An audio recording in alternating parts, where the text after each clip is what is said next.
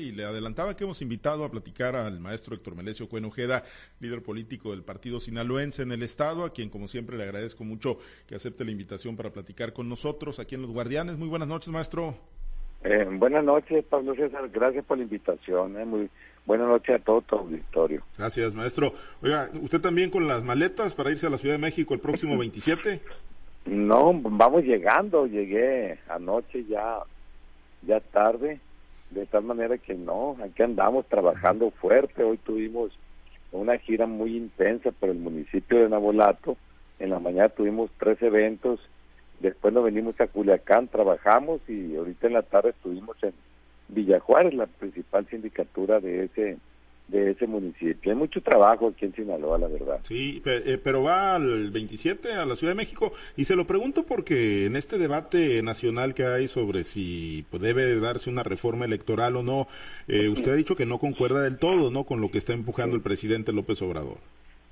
Sí, definitivamente nosotros en el Partido Sinaloense tenemos, eh, creemos que, que todo puede mejorar y que de manera permanente las cosas están cambiando. Pero eh, de manera muy contundente nosotros eh, hemos presentado iniciativas ahí en el Congreso de la Unión y son iniciativas que son mucho más grandes que las marcas que se organizan. Y digo mucho más grandes porque tenemos iniciativas que son hasta 284 mil firmas y, y de puro sinaloense. De tal manera que una de ellas que tiene que ver con la disminución de las prerrogativas de los partidos políticos, son más de, más de 220 mil firmas, en donde ya se encuentran comisiones, en donde tuvimos que demandar al Senado de la República por, violar nuestros derechos políticos y electorales, nos tuvieron que citar las comisiones unidas por mandato de la sala superior, comparecimos el doctor Corrales y un servidor, y todo sigue igual. O sea, únicamente de dientes para afuera se dice, vienen aquí a la provincia y nos comentan que deben de disminuir el financiamiento a los partidos políticos. Pero nosotros, pues en los hechos demostramos con firmas, vamos, demandamos, y bueno, creo que este es el momento en esta reforma electoral que impulsa nuestro presidente Andrés Manuel López Obrador para que esto se convierta en una realidad y no continúe este atraco al país, al dinero público, porque es un abuso lo que existe hasta este momento. Eh, bueno, antes de entrar más de lleno a, los temas particulares ahí de la, de la reforma electoral, yo, yo nada más sí. insistir mucho, pero ¿va a ir, el, eh, eh, va a participar en la marcha el 27 o, se queda aquí en Sinaloa, ingeniero?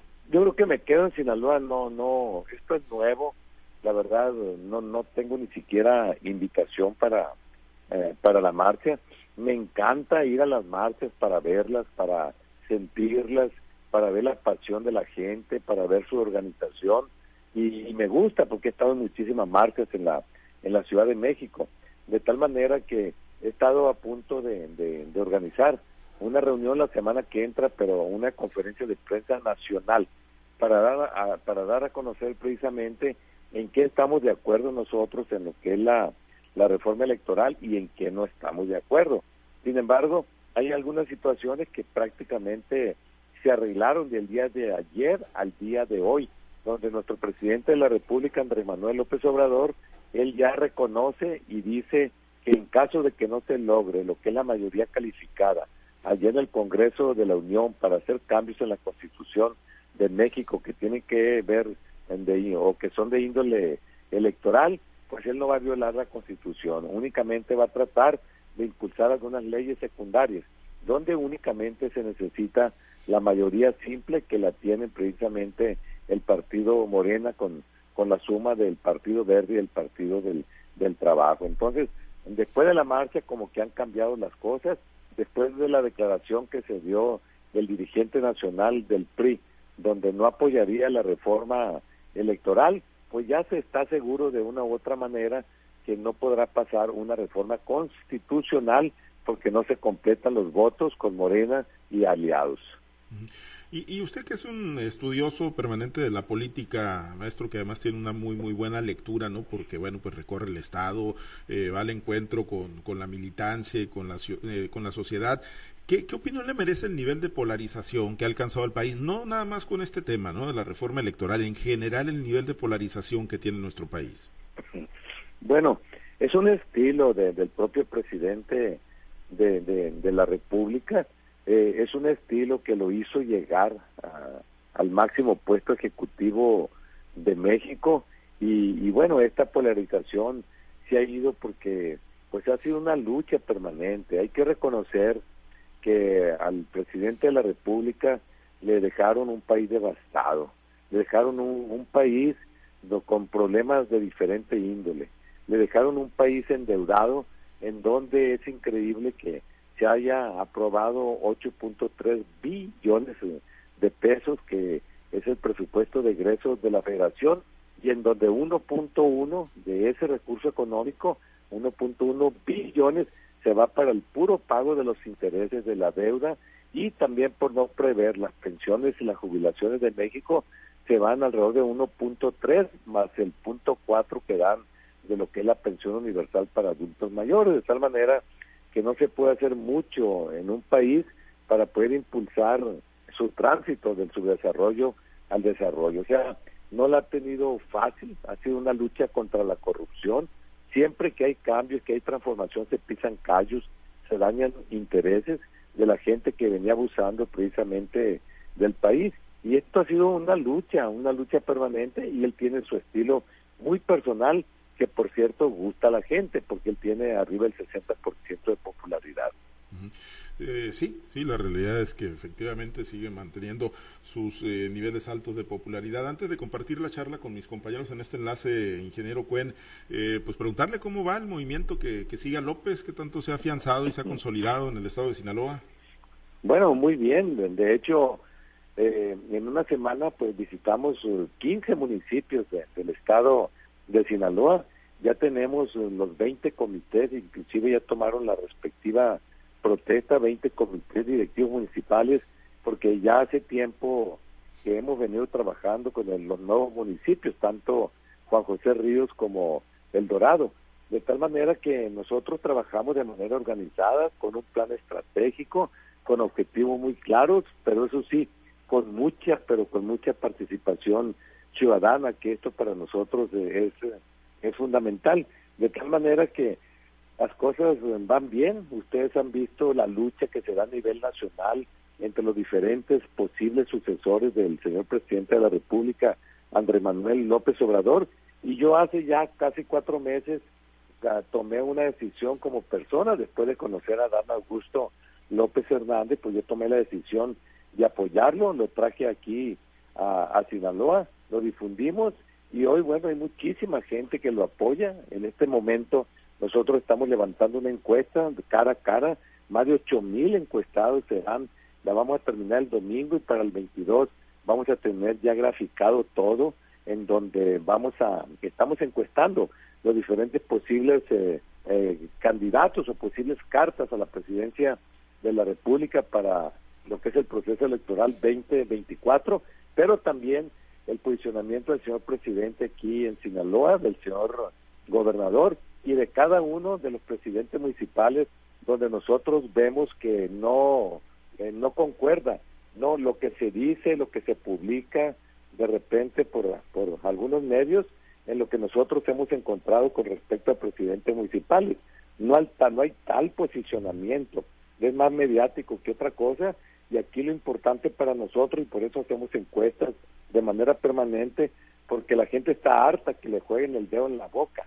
La gente ya no quiere ser engañada, la gente ya no quiere que digas que recibes un premio aquí para el lado de Tacuichamona y que eres el mejor, no, la gente quiere ya información objetiva y en ese tenor nosotros como partido sinaloense estamos trabajando, utilizando siempre, siempre no el, lo que es el método científico. Bien, permítame compartir esta charla, ingeniero. Antes le comparto también algunos mensajes que nos están llegando, algunos saludos. Félix Javier Mesa, desde el municipio de Sinaloa, dice buenas noches, saludos al maestro Cuen.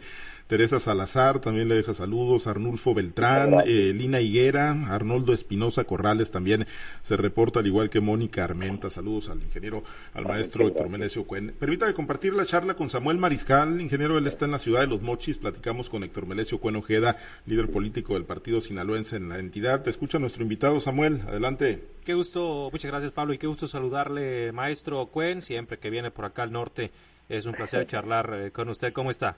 Bueno, buenas noches, Samuel. Muy bien, todo aquí un poco ronco de tanto trabajar, pero ya para mañana estamos al 100. De tanto trabajar y además el frito, ¿no? Que ya empezó también. Sí, y, la gente tiene que cuidar porque eh, fíjate que ha estado repuntando lo que es el, el COVID, ha estado repuntando. De hecho, eh, podemos decir que los decesos por COVID se, se triplicaron en la última semana y está unado a la gripa común y corriente que, que tenemos nosotros y sumado a lo que es la influenza.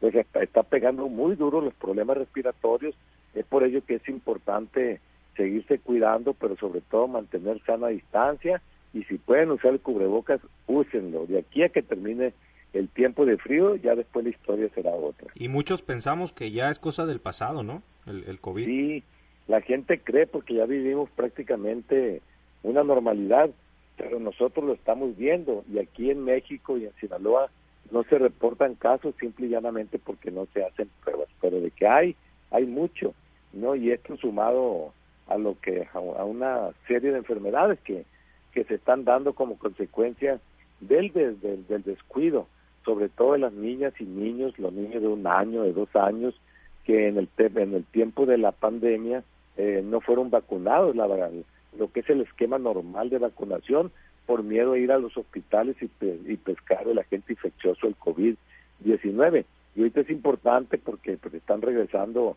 muchas enfermedades, incluso en algunos países está regresando la poliomielitis, es una enfermedad que no tiene remedio, te, si te salvas te deja incapacidad, ¿no? Entonces, hay muchas enfermedades nuevas y es muy importante que la gente no descuide la vacunación, que es bien importante.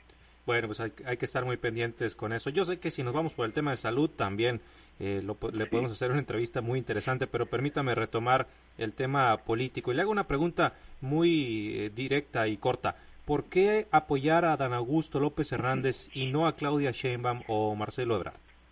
Bueno, yo cuando conocí a, Dan Augusto López Hernández y, la verdad que te impresiona la forma de su discurso, la ironía de para ser irónico se necesita mucha inteligencia y, y, sobre todo a mí me convenció porque es empresario, los empresarios trabajamos en torno a resultados con mucha planeación estratégica, no dilapidamos el, el dinero, de tal manera que él como empresario, pero además en el Poder Ejecutivo ha ocupado varios espacios en lo, en lo que es eh, en lo que es eh, allá su estado natal, la administración pública estatal de, de Tabasco, pero fue gobernador también de Tabasco, además fue senador de la República, diputado local, diputado federal y en este momento pues es el responsable de la política interior del país, ¿no? Entonces yo lo conocí, me causó muy buena impresión y creo que es el que puede darle seguimiento a un proyecto de nación como el que tiene el señor presidente de la República, Andrés Manuel López Obrador. Ya basta del borrón y cuenta nueva. Eso es lo que tiene el subdesarrollo en México. Se necesita una mujer o un hombre. Desde luego yo quisiera que fuera Adán Augusto, que, que sea capaz de, de planear las cosas a mediano y largo plazo, no como estadista, con visión de Estado. ¿Y a los otros dos cómo los ve? Ya vino Claudia Sheinbaum recientemente, vino el mismo Don Augusto, faltaría la visita de Marcelo Ebrard a Sinaloa. Y se lo pregunto porque tanto Claudia como Marcelo siguen apareciendo por encima de Don Augusto en, las encuestas. Usted dice que van o ya están encuestando en el, en el Estado, sin embargo, pues a nivel nacional la mayoría de encuestas lo colocan en tercer lugar.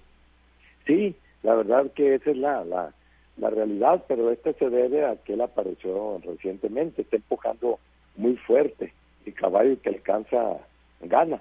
No, yo estuve en, la en la conferencia que impartió Claudia Sheinbaum y la verdad me encantó la conferencia aquí aquí en Culiacán, una conferencia donde ella comentó todo lo que está haciendo en la Ciudad de México y sobre todo los dos temas que me gustaron mucho y que aprendí de, de ello eh, tiene que ver precisamente eh, con el tema de la conectividad que podemos hacer cosas eh, que hacen allá, aquí en Sinaloa, y sobre todo el tema educativo, en donde invierten más de 6 mil millones de pesos en un millón doscientos mil niñas y niños, no sobre todo con becas de diferente índole, para poder, para poder que ellos tengan sobre todo un buen nivel básico de estudio. Entonces, si no fuera Dan Augusto el elegido, no tendría problema, por lo que escucho, en apoyar por lo menos a Claudia. No, no, y tampoco a Ricardo Monreal, y tampoco a Marcelo Ebrard. De hecho, nosotros tomamos una decisión, Samuel, de preferentemente ir con Morena.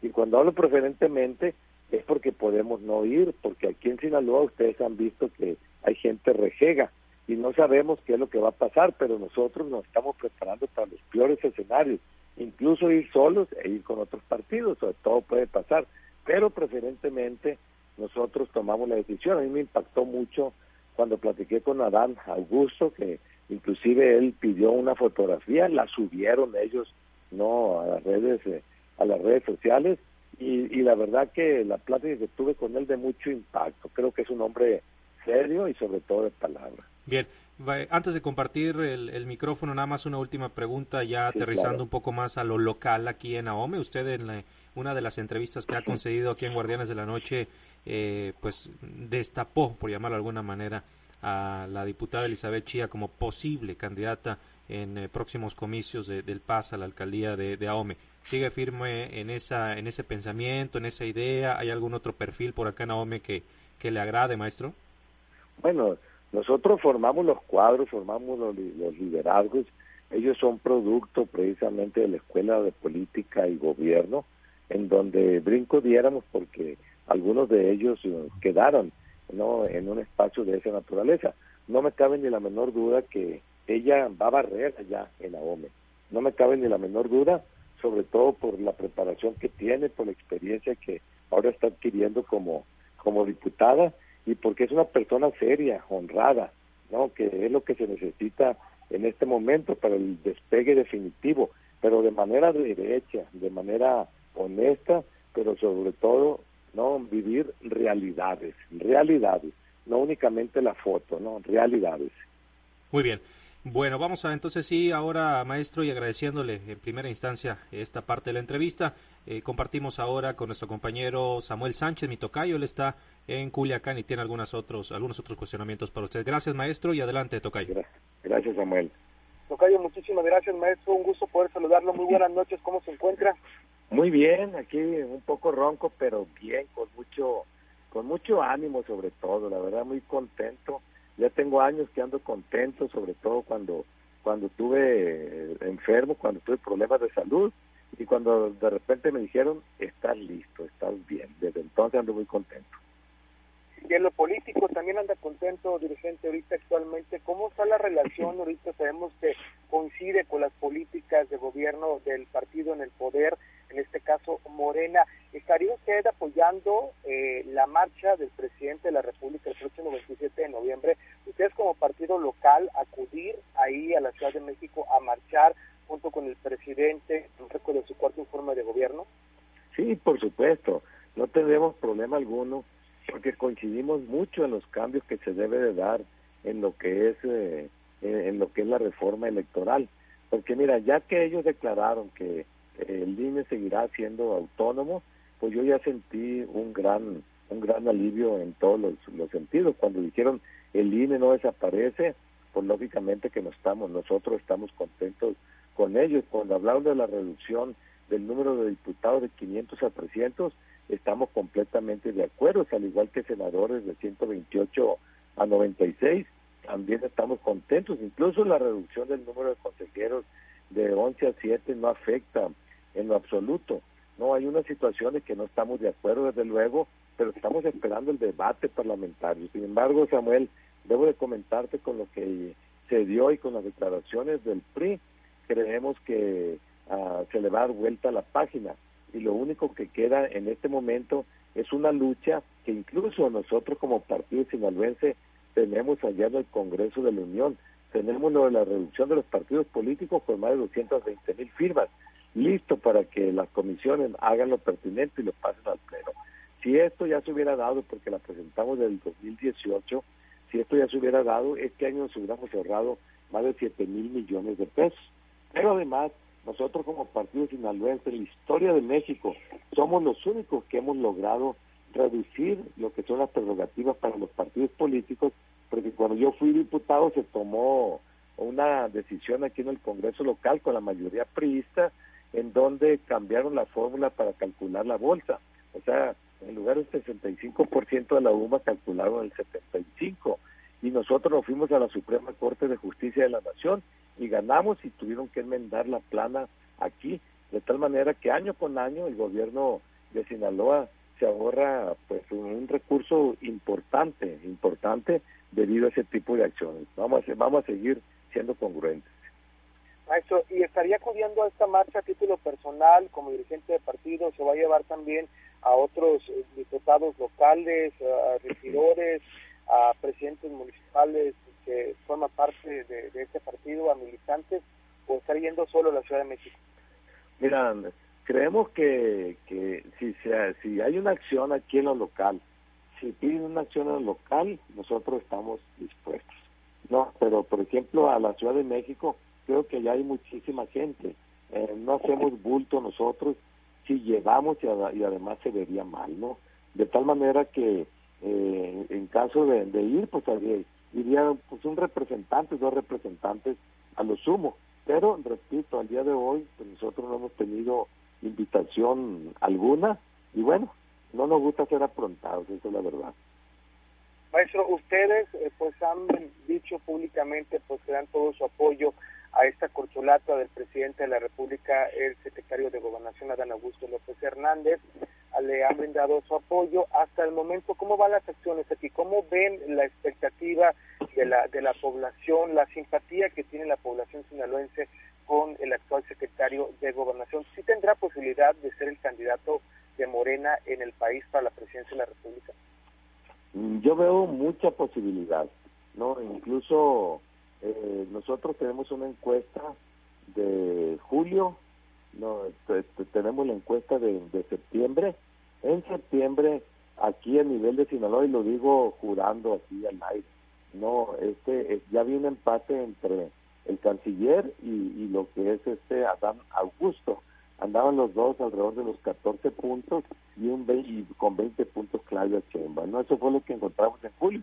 Sin embargo, yo me comprometo a pasarle la encuesta más tarde el día 22, 23 de noviembre para que ustedes conozcan a detalle todo lo que está sucediendo aquí en Sinaloa y el posicionamiento que tienen los presidentes municipales, que tiene el gobernador, que tiene el presidente de México y que tiene cada una de las posibles cartas a suceder al presidente Andrés Manuel López Obrador.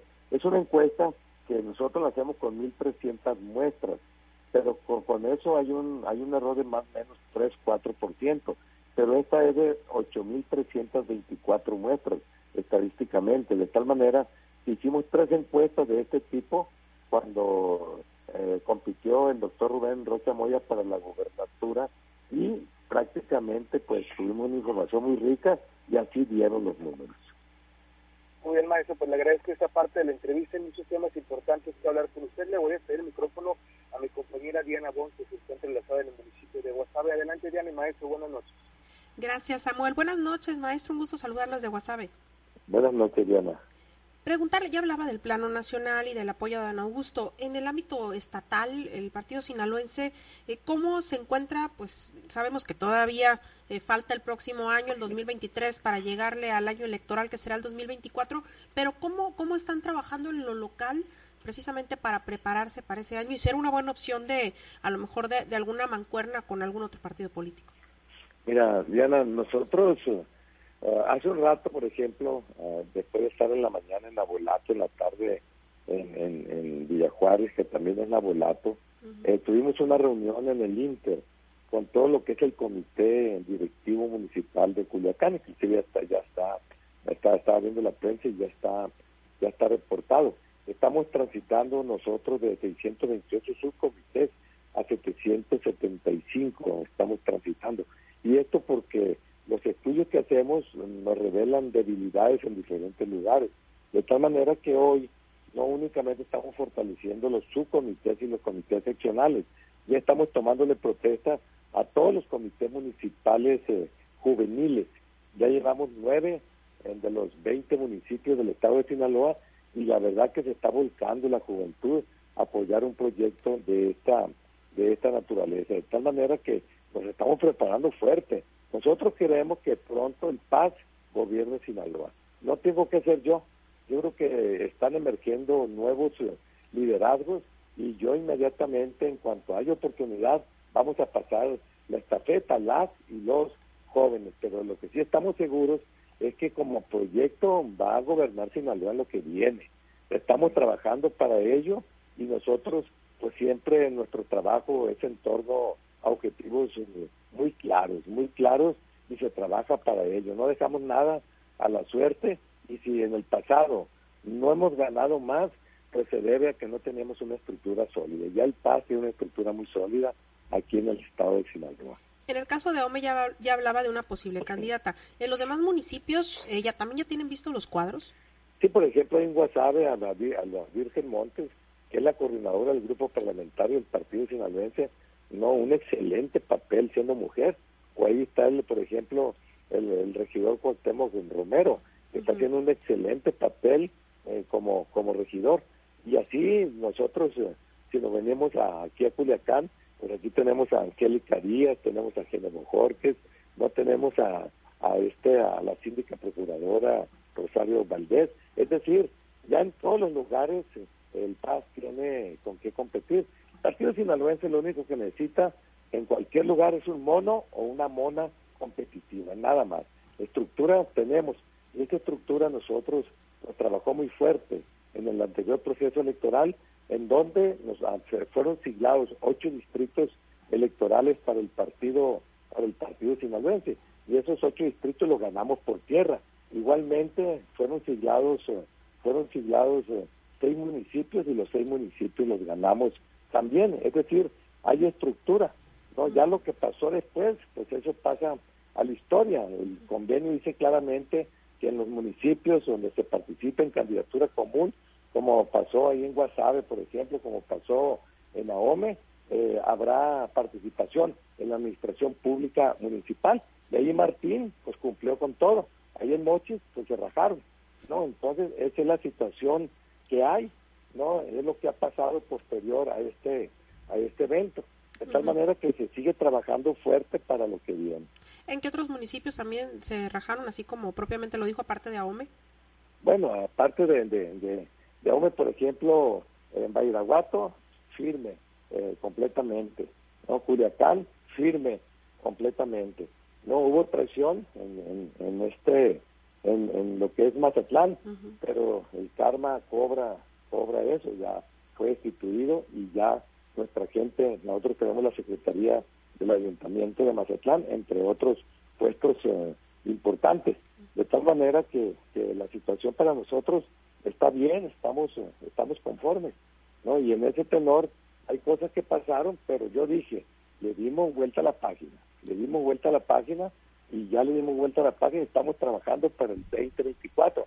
Nosotros no vamos a estar de amargados, ni vamos a estar pataleando, ni vamos a estar lloriqueando, no acostumbramos a hacer eso. Lo que hacemos es trabajar todos los días, que es lo único que te da resultados en un futuro, y es lo que estamos buscando. Nosotros como partido local pues queremos seguir siendo el mejor partido local de todo México. Y esto que estoy comentando no lo digo a tanteo, con números, con votos de todos los partidos locales que existen en México. El PASE ha sido el mejor desde la primera elección del 2013 y seguimos teniendo el liderato. Simplemente les doy un dato para la gente que nos está escuchando. Fueron 61 63 partidos locales los que participamos en el 2021 y perdieron el registro la mayoría, quedamos 19 nada más el que tuvo mejores números, se llama Partido Sinaloense, para orgullo de nosotros como sinaloenses, que algo, pues, eh, eh, la verdad, tener el liderato en eso, democráticamente hablando, la verdad que es un orgullo. Y de ahí para arriba, maestro, se está preparando para seguir de punteros a nivel nacional como partido. Sí, claro que sí, sí. La vez pasada, pues tuvimos nosotros, alguien dice que tuvieron 80 mil, 90 mil votos, sí, pero nosotros le fuimos a Morena y, hay, hay cuestiones que yo puedo explicar cuando me invitan a, a un programa, pero nosotros hemos tenido hasta 270 mil votos sin tener, sin estar cuidando las casillas, con un robo a despoblado prácticamente. Ahora ya tenemos nosotros estructura y estamos listos, pero dicen que las palabras convencen, pero los hechos arrastran. Ya veremos el 2024. Eh, regresar nada más un poquito al tema ya para seguir allá en la región del Ébora. Hablaba de dos eh, personas, de dos personajes, de Alba Virgen Montes y de Cuauhtémoc Romero específicamente aquí en Guasave. En el caso de Alba Virgen Montes, pues ya fue candidata a la alcaldía, ahorita es diputada local. Eh, ¿La ven también con posibilidades de que sea de nueva cuenta candidata a la alcaldía o podría, por ejemplo, ahí florecer un poco Cuauhtémoc Romero? No, todo depende si nos toca a hombre o nos toca a mujer. No, ambos son muy capaces, pero también está Adriana ahí de, que, es eh, regidora, no, que también tiene mucha capacidad. Fue una gran síndica de Ruiz Cortines, que Ruiz Cortines ha de cuenta que es un municipio chico y realizó un excelente papel. Es decir, si ahora en el Partido Sinaloense poco a poco están emergiendo, emergiendo eh, liderazgos y de manera permanente nos estamos capacitando en la Escuela de Política, de Política y Gobierno. Entonces, ahí está el trabajo. Si no, pregunten por los funcionarios que tenemos ahí en Guasave, no, que tenemos aquí en Culiacán, y van a ver que están trabajando maravillosamente bien, tal y como lo están haciendo en otros municipios. Entonces, de ser mujer, pues ya habría más opciones, pero de tocarles hombre, por ejemplo, aquí en esta región, eh, Cuauhtémoc Romero sería el que encabezara la lista hasta ahorita. Sí, él que tiene mucha posibilidad por el trabajo, la movilidad que tiene como regidor, pues no, eh, es cuestión de que entren en las redes sociales y se van a dar cuenta que, mm, permanentemente está haciendo gestión con la gente, ¿no? Y ahorita, por ejemplo, en la última semana, nosotros tuvimos más de 150 eventos. Hay que meterse a las redes y ver las actividades de los partidos. Y se van a asombrar que pues nosotros somos los que estamos eh, trabajando.